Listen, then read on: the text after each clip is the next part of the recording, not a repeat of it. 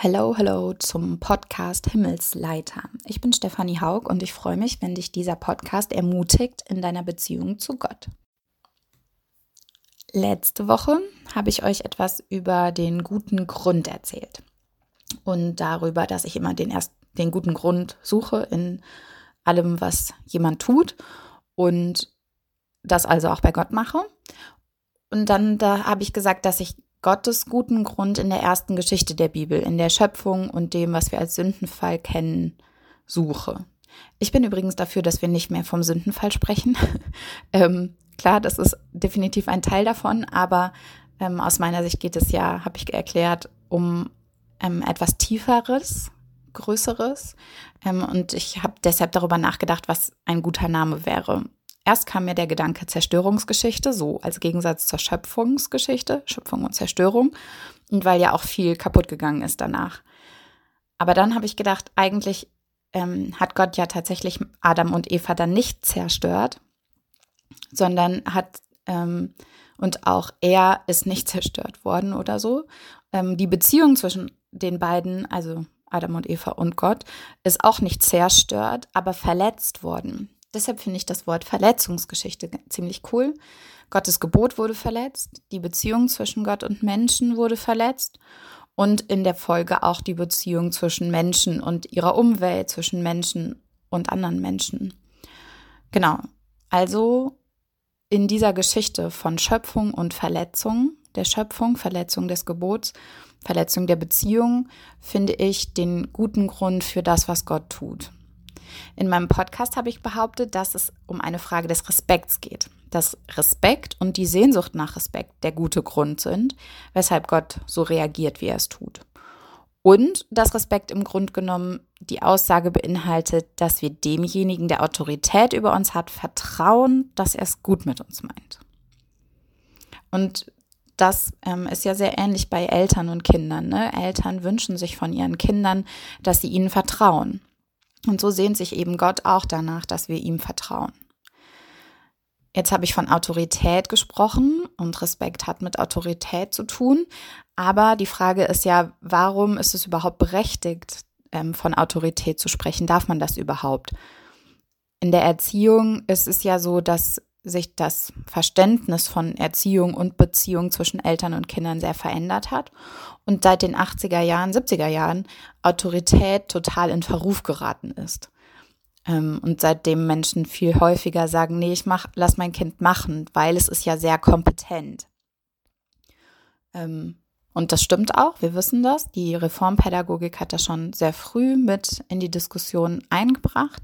Aber ich glaube, dass in dieser Diskussion um den richtigen Erziehungsstil etwas aus dem Blick gerät, worauf uns die Schöpfungs- und Verletzungsgeschichte eigentlich hinweisen. Nämlich, ähm, was der Grund für Gottes Autorität ist. Und diese Geschichte hilft uns also, das Verhältnis zwischen Autorität und Beziehung neu zu bestimmen. Was ist denn der Grund für Gottes Autorität? Ich glaube, es sind mindestens drei Dinge. Auf zwei will ich in meiner Podcast-Episode gerne ein bisschen genauer eingehen. Und der dritte kommt nächste Woche, weil das war viel zu viel für diesen Podcast. Genau. Ähm, ich glaube, der erste Punkt ist, dass ein Teil von Gottes Autorität in seiner Macht beruht. In der Schöpfungsgeschichte spricht Gott und ruft damit etwas in die Existenz dass es mehr als Menschen tun können. Ja, okay, ähm, so im Miteinander rufen wir bei anderen Menschen auch Dinge in die Existenz, wenn wir uns was zusprechen. Ne? Boah, du bist aber stark zum Beispiel. Aber Worte allein reichen nicht aus, um Gegenstände zu machen. Ähm, keine Berge, Bäche oder Bäume. Das können wir zwar alles, also Berge können wir zwar herstellen, aber dafür reicht kein, nicht ein Wort. Ähm, dieser Unterschied in der Macht, in der Fähigkeit den gibt es auch bei Eltern und Kindern. Eltern haben per se eine größere Macht und Fähigkeit als Kinder.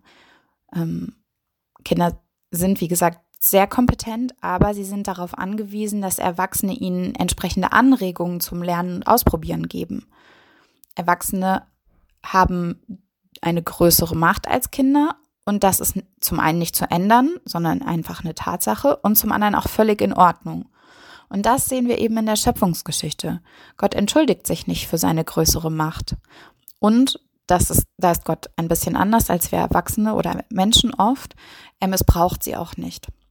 Gott gebraucht seine Macht dafür, eine wunderschöne Umgebung mit der größtmöglichen Freiheit und mit vielen Anregungen zum Gestalten zu schaffen und wie gesagt, um den Menschen selbst zu schaffen. Und das ist ja bei Eltern und Kindern genauso. Ohne Eltern würde es die Kinder nicht geben. Und ähm, das Machtgefälle zwischen Eltern und Kindern ist eben sehr eindeutig, wer mehr kann. Und auch zwischen Erwachsenen gibt es das, dass jemand mehr kann ähm, und mehr Möglichkeit zur Gestaltung, mehr Fähigkeit, aber auch mehr Gestaltungsmacht hat. Und das verdient durchaus Respekt, das ist okay.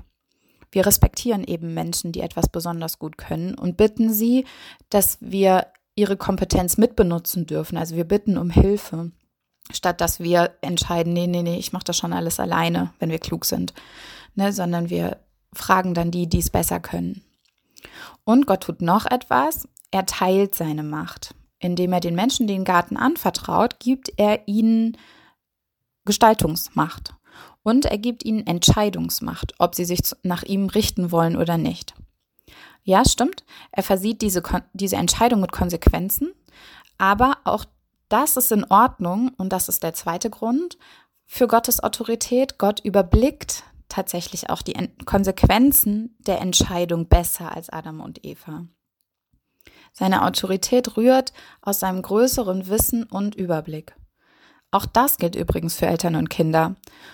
Und im Moment äh, sehen wir das auch bei den Politikern und Virologen. Die wissen zwar nicht alles, aber sie überblicken vieles von der Entwicklung besser als die meisten von uns.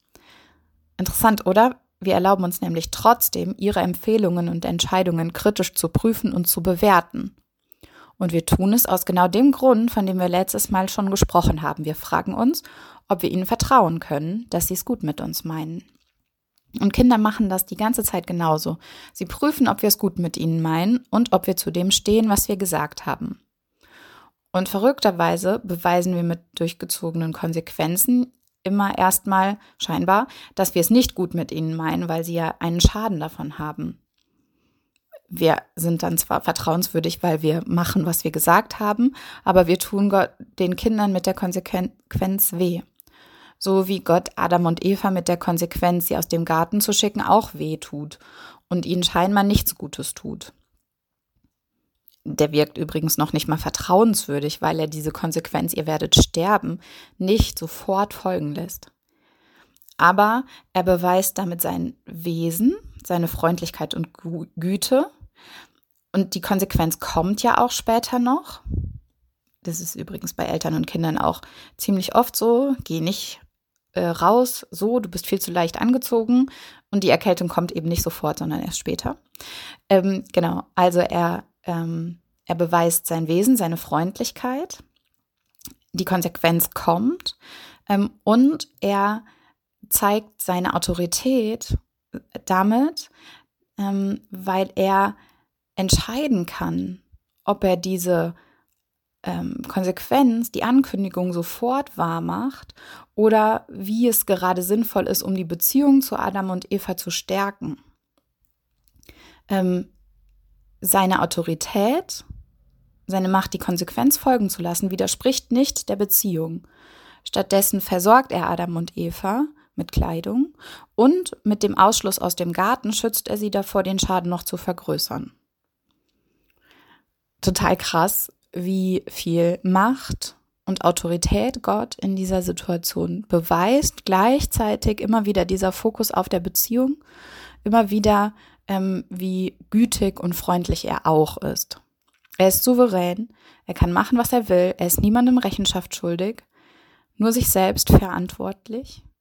Ähm, er überblickt, wie es zwischen den Menschen auch weitergeht, jetzt wo sie gut und böse unterscheiden und damit auch selbst Gutes oder Böses tun können. Ähm, ne, vorher hatten sie zur Bewertung ihres Handelns diese Kategorien nicht. Eva hat nicht böse gehandelt, sondern sie hat im Misstrauen gegen Gottes Gebot gehandelt. ohne zu wissen, dass das böse ist. Jetzt kennen sie aber diese Kategorie und damit können sie auch gegeneinander böse handeln. Und Gott überblickt das eben. Wir nennen das, was er sagt, was passieren wird, den Fluch, den er über ihnen ausspricht.